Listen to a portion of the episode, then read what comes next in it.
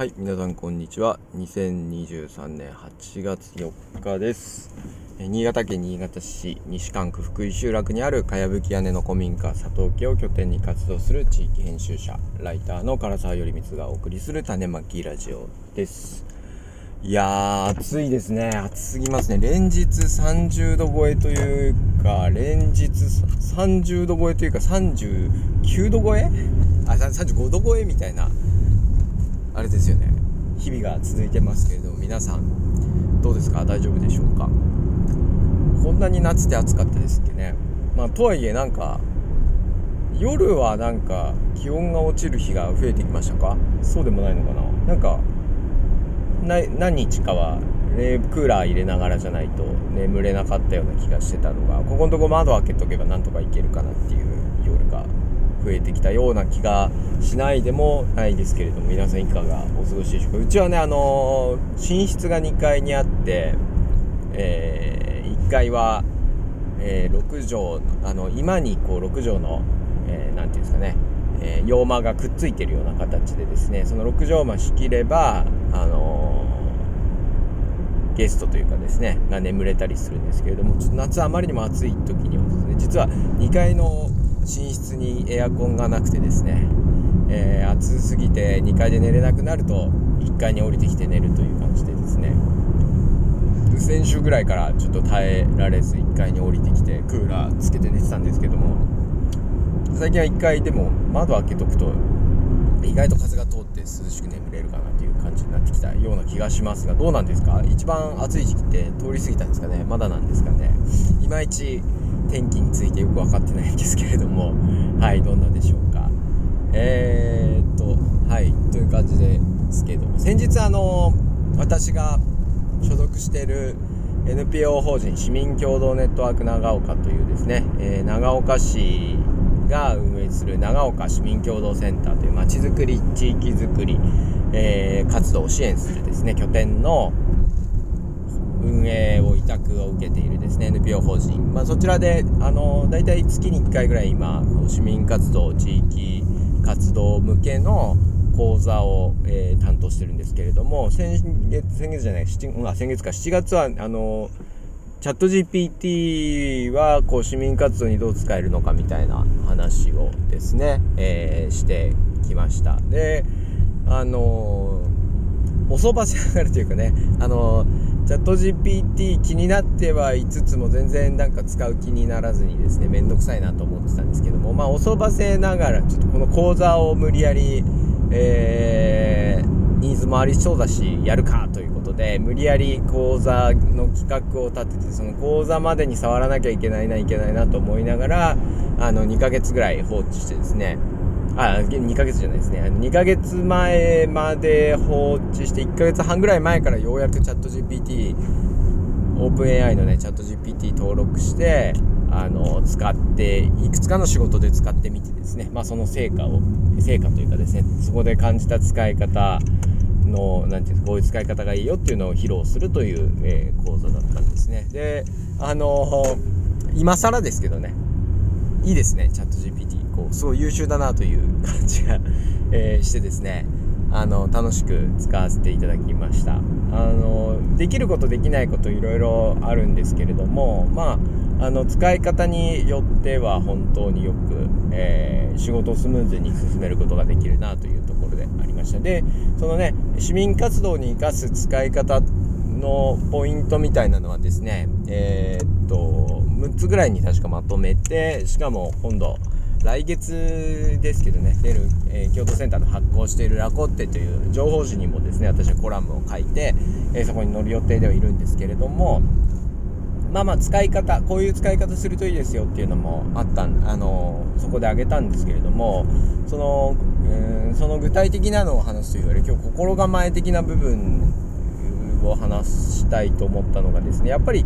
えーどういう人がこう AI 生成系 AI をですねうまく使えるのかっていうところですね。やっぱりあのうちのスタッフにもやってもらってみてあのうまく使える人使えない人っていうのがやっぱりいるんですよね。でどういう人がうまく使えてどういう人がうまく使えないかって言った時にですね、えーもうストレートに言うと、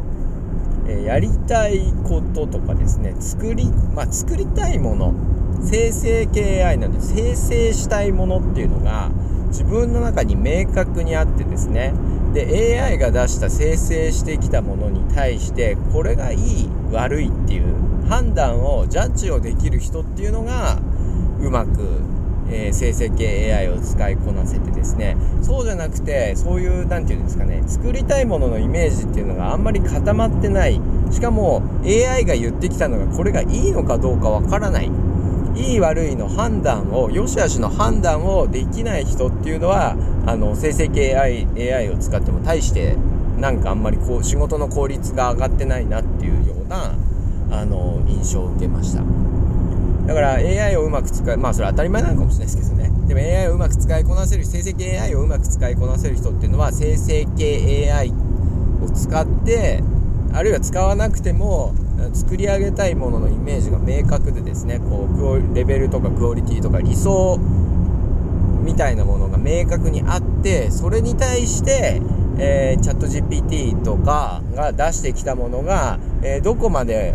えー、その理想というかですね自分の想像通りに、えまで来るのかあるいはその想像を超えたものが出てくるのかっていうのをえー、要はジャッジする基準が自分の中にある人ほどちゃんとしっかり使えるっていうことですね。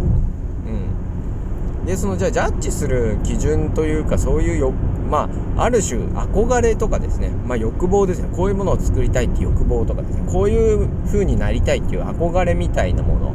そういったものを強烈にというかね強く持ってる人間がやっぱりそういうものもうまく使い AI もうまく使いこなせてですね。そういうのなくてなんとなく AI を使えば例えば人並みのことができるんじゃないかとかですね。あるいはなんかこうなんとなくいいものが出てくるんじゃないのかなっていうふうに、えー、思ってる人。えつまり AI の方がなんか自分よりも上の存在というか、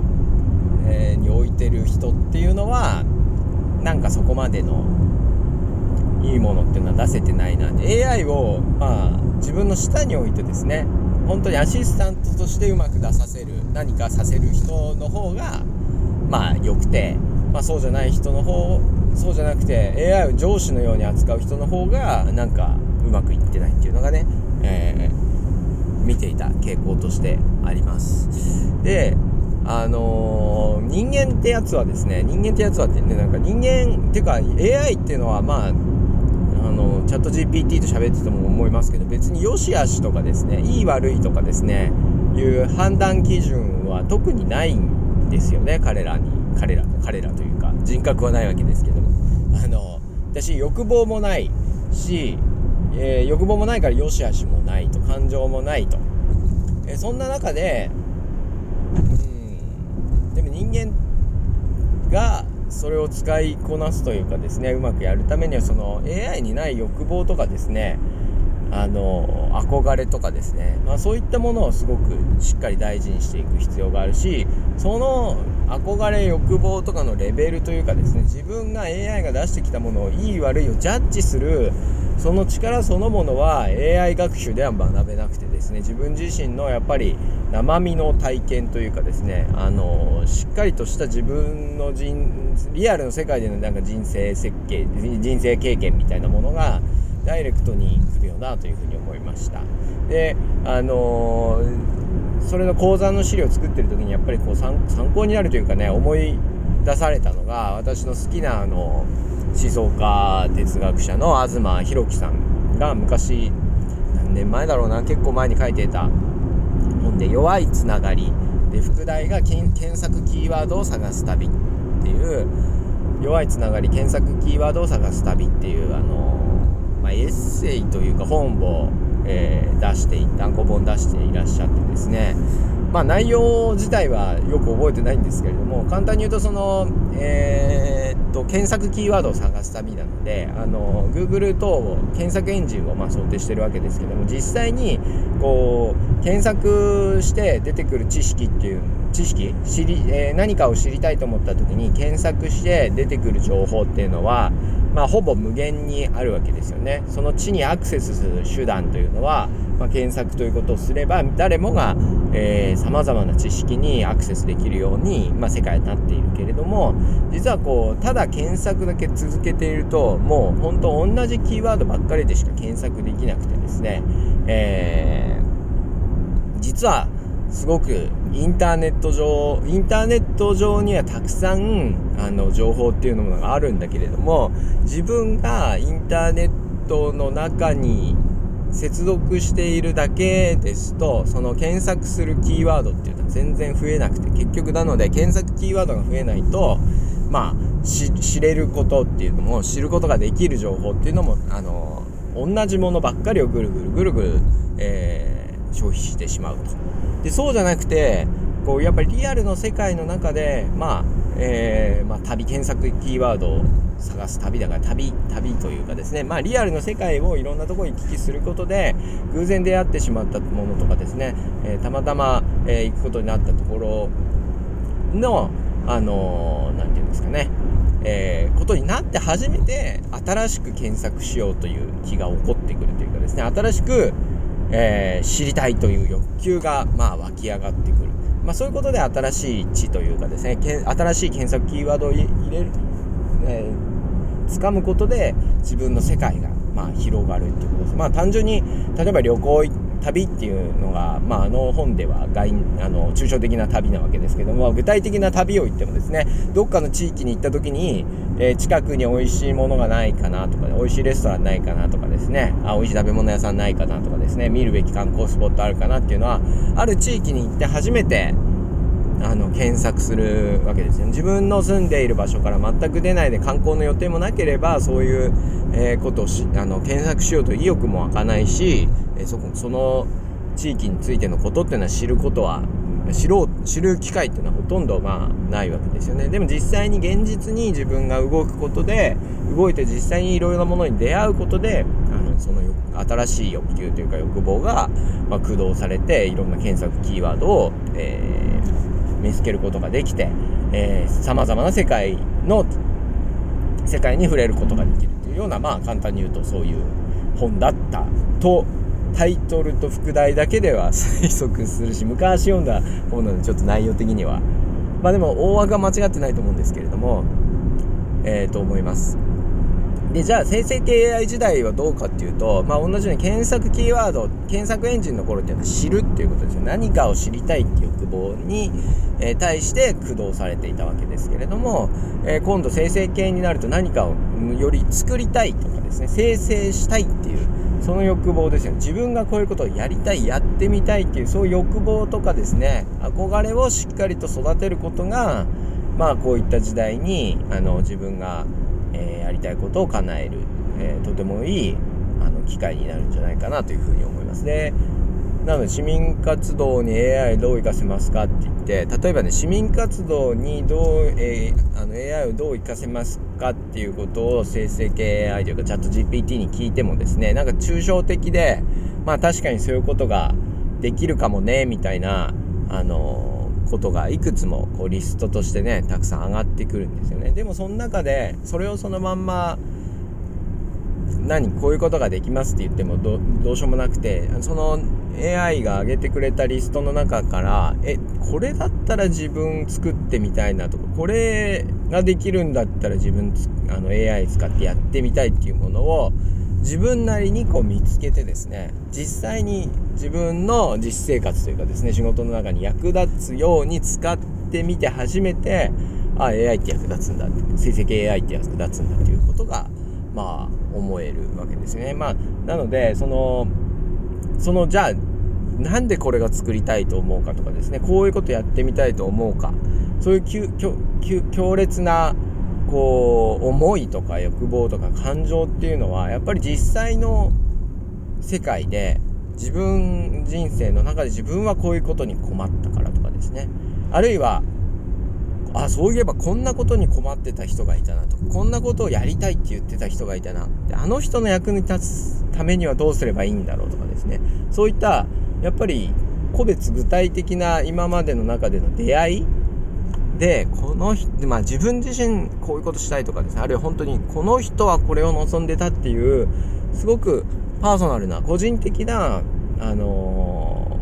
経験とかですね、えー、それに向き合って初めてなんかそういう何かやってみたいとかこういうものが必要だこれがいいこれが悪いっていう、まあ、衝動だったり基準みたいなものが湧き上がってくると思うんですね。まあだから AI を今 AI 学習とかうんぬんっていろいろ言ってるけれども、まあ、AI 当然ね使いこなせればいいと思うんですけど使いこなす前にというかですねちゃんと自分自身人間側のジャッジというかですねジャッジというか AI を使いこなすために、まあ、人 すごいあのつまんない言い方をすれば人間力を鍛えるだけどね。人間的な魅力をそれぞれが鍛えるだけれどもまあそういうつまんない感じじゃない方がいいと思うんだけどもそのその自分人間としてよく生きる宗教っぽくなっちゃうんですけどねそうそうじゃないんだけど、まあ、その人間側のスキルというかですね人間力を高めるみたいなものがあって初めて、えー、その AI っていうものもまあうまくこうね、えー、付け合えるというかですねあの使えるんじゃないかなというふうに、えー、思っていますのでもちろんその AI 生成系 AI チャット GPT の使い方っていうのもあの覚えるのはもちろんですけどねそれ以前にこう自分のセンスというかですね感性みたいなのを磨いていくことも必要なんじゃないかなというふうに、えー、思いました、えー、講座は多分あのアーカイブをですねあの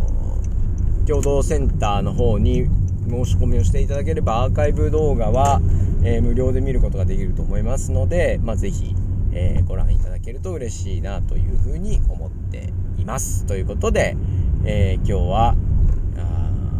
生成系 AI を使いこなすためには、まあ、人間のなんかが欲望とか憧れとか、まあ、人間力なんて言えばいいんだろうね。まあそっちの方が、え大切なんじゃないですかっていう、えー、お話をさせていただきました。聞いてくれてありがとうございました。